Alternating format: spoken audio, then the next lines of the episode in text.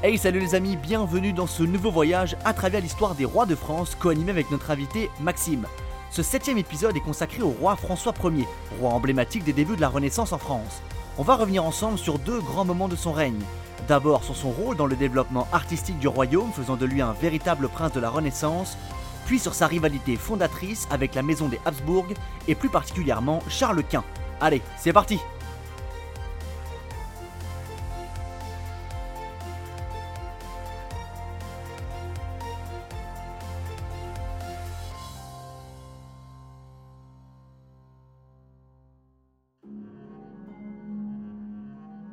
François Ier, né le 12 septembre 1494 et mort le 31 mars 1547, est roi de France de 1515 à sa mort.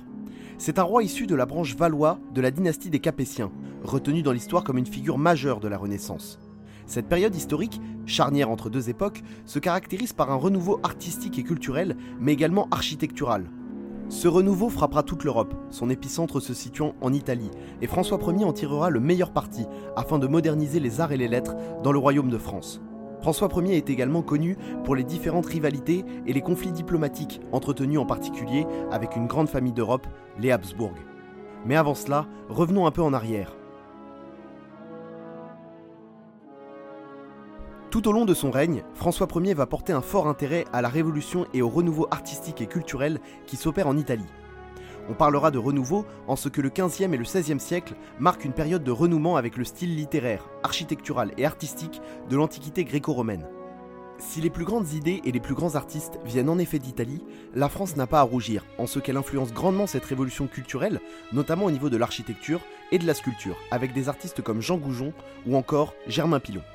François Ier comprendra rapidement les enjeux économiques et diplomatiques derrière cette effusion artistique et fera de très nombreuses commandes à divers artistes afin de prouver que le royaume de France est bel et bien en plein renouveau lui aussi.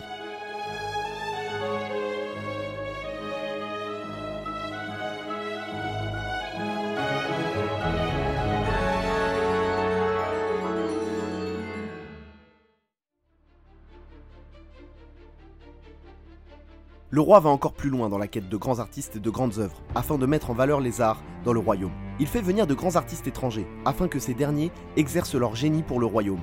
Le plus célèbre de ces artistes reste sans doute Léonard de Vinci, qui travaillera pour François Ier de 1516 jusqu'à sa mort en 1519.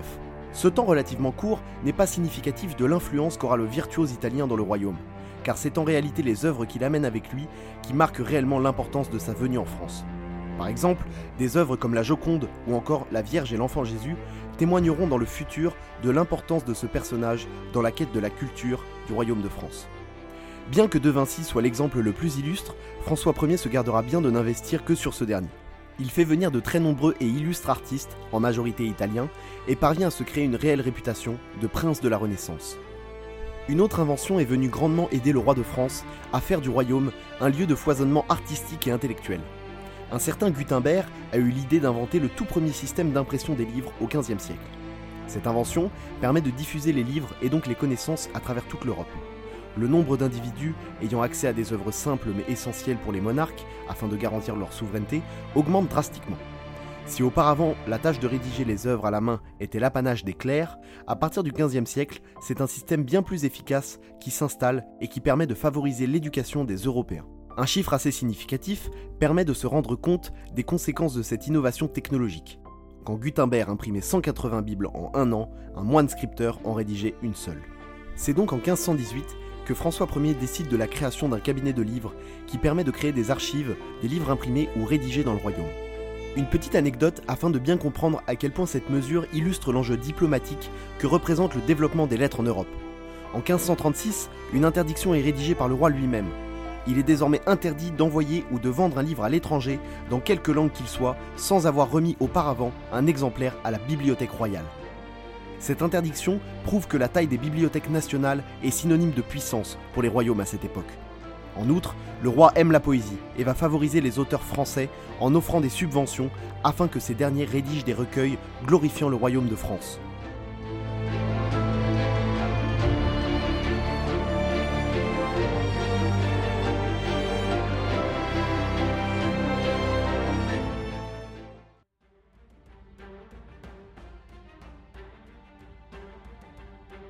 Ce goût des arts et des lettres semble être de famille, car la sœur du roi se trouve être une grande admiratrice des travaux d'un certain Rabelais.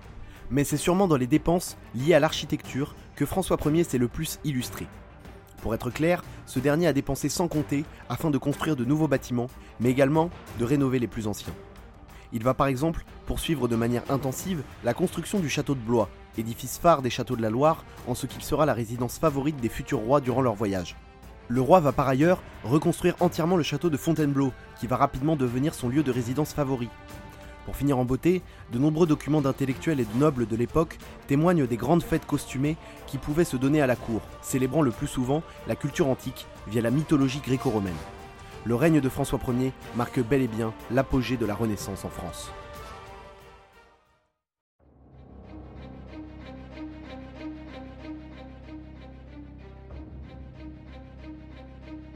Comme nous l'avons vu, François épouse parfaitement les tendances artistiques des débuts de la Renaissance et contribue largement à donner un certain prestige au royaume de France. Mais qui dit début de la Renaissance dit aussi Habsbourg et surtout Charles Quint. Sa rivalité avec ces derniers est une composante majeure de son règne, posant les bases d'une position sur le long terme avec les empereurs du Saint-Empire romain germanique. Mais justement, revenons un peu sur le contexte. Sur l'échiquier géopolitique de l'époque, une entité politique rivalise avec le royaume de France. C'est le Saint-Empire romain germanique, vaste et puissant ensemble politique qui regroupe grosso modo une partie de l'Allemagne et de l'Autriche actuelle.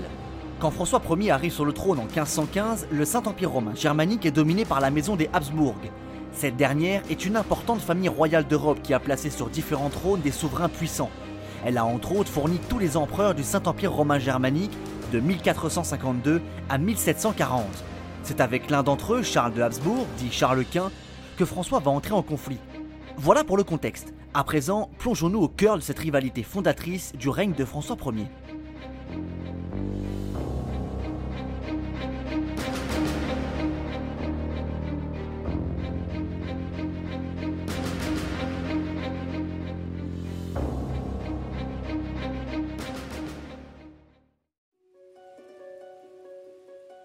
Cette rivalité naît de la concurrence pour la couronne impériale. Charles Quint hérite les possessions de sa mère, Isabelle de Portugal, et de son père, Philippe le Beau. Et croyez-moi, la liste est longue.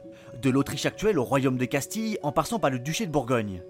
En 1519, la mort de l'empereur du Saint-Empire romain germanique Maximilien ouvre la succession de la couronne impériale.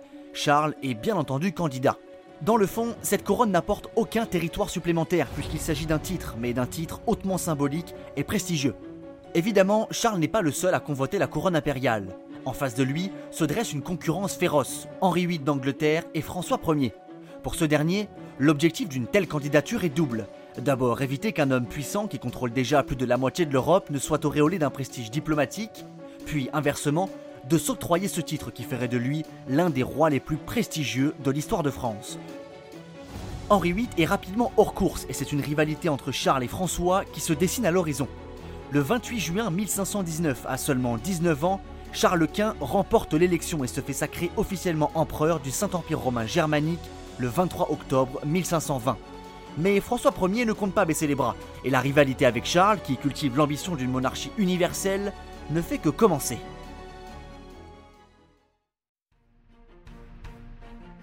La première arme dont use François Ier dans ce conflit avec Charles Quint est la diplomatie. Pour cela, le roi va chercher à tisser des alliances. En juin 1520, il organise ce qu'on appelle la rencontre de Camp du Drap d'Or, une rencontre avec Henri VIII, roi d'Angleterre, qui a eu lieu dans le nord de la France. Cependant, les discussions échouent. De l'autre côté, Charles Quint signe un accord secret contre la France avec le cardinal Thomas Wolsey, à qui il fit miroiter la papauté. Mais la diplomatie a ses limites, alors rapidement, des conflits armés éclatent. En 1521, à peine un an plus tard, Charles Quint lance l'offensive dans le but final de conquérir la Bourgogne. Il attaque d'abord Mézières, qui tient bon sous la houlette du chevalier Bayard. Trois ans plus tard, en 1524, la situation se renverse et passe à l'avantage des troupes de l'empereur. La France perd le Milanais, mais surtout un autre événement va venir placer François Ier dans une position plus que délicate. Le connétable Charles de Bourbon, responsable des écuries royales, trahit purement et simplement le roi de France en s'alliant avec Charles Quint, qui l'élève au rang de lieutenant général de ses armées. Profitant de la retraite française et de la mort du chevalier Bayard, figure emblématique de l'armée française, Charles Quint, soutenu par le félon Charles de Bourbon, met le siège devant Marseille. Le siège échoue et François Ier en profite pour relancer l'offensive. En février 1525, il lance ses troupes à la conquête de Pavie, en Lombardie, mais tout ne va pas se passer comme prévu. L'artillerie n'est pas en place, la désorganisation est totale. Le roi de France y est capturé et quelques célèbres chevaliers français y perdent la vie. François Ier est contraint de signer le traité de Madrid en 1526. Le souverain doit céder le duché de Bourgogne et renoncer à ses prétentions sur l'Italie. Une fois libéré, François repart aussitôt à la guerre. Le 3 août 1529, il pousse Charles Quint à signer un traité de paix. Ce dernier garde la Bourgogne, mais renonce lui aussi à ses vues sur l'Italie. De plus, François Ier épouse la sœur de l'empereur, Éléonore d'Autriche. Néanmoins, la paix est de courte durée. À partir de 1536 vont se succéder des périodes de trêve et de guerre. A titre d'exemple, Charles Quint envahit la Provence en 1536 et deux ans plus tard est signé la paix d'Aigues-Mortes.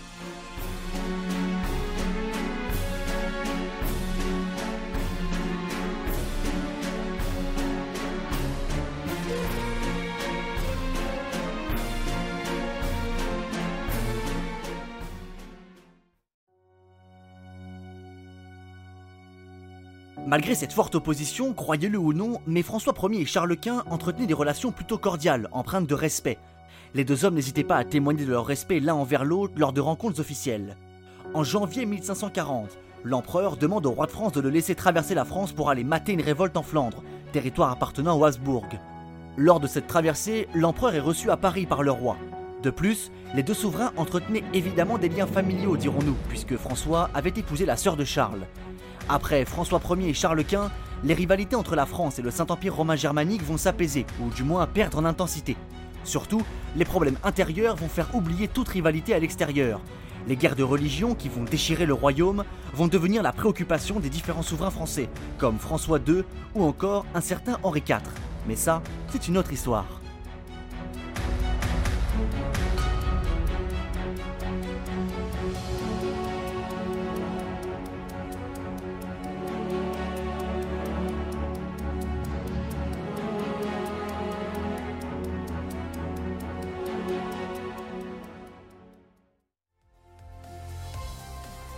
Les amis, j'espère que ce septième épisode de notre série sur les rois de France au cœur de la vie de François Ier vous a plu. En tout cas, pour nous, ce fut un immense plaisir de faire ce beau voyage avec vous.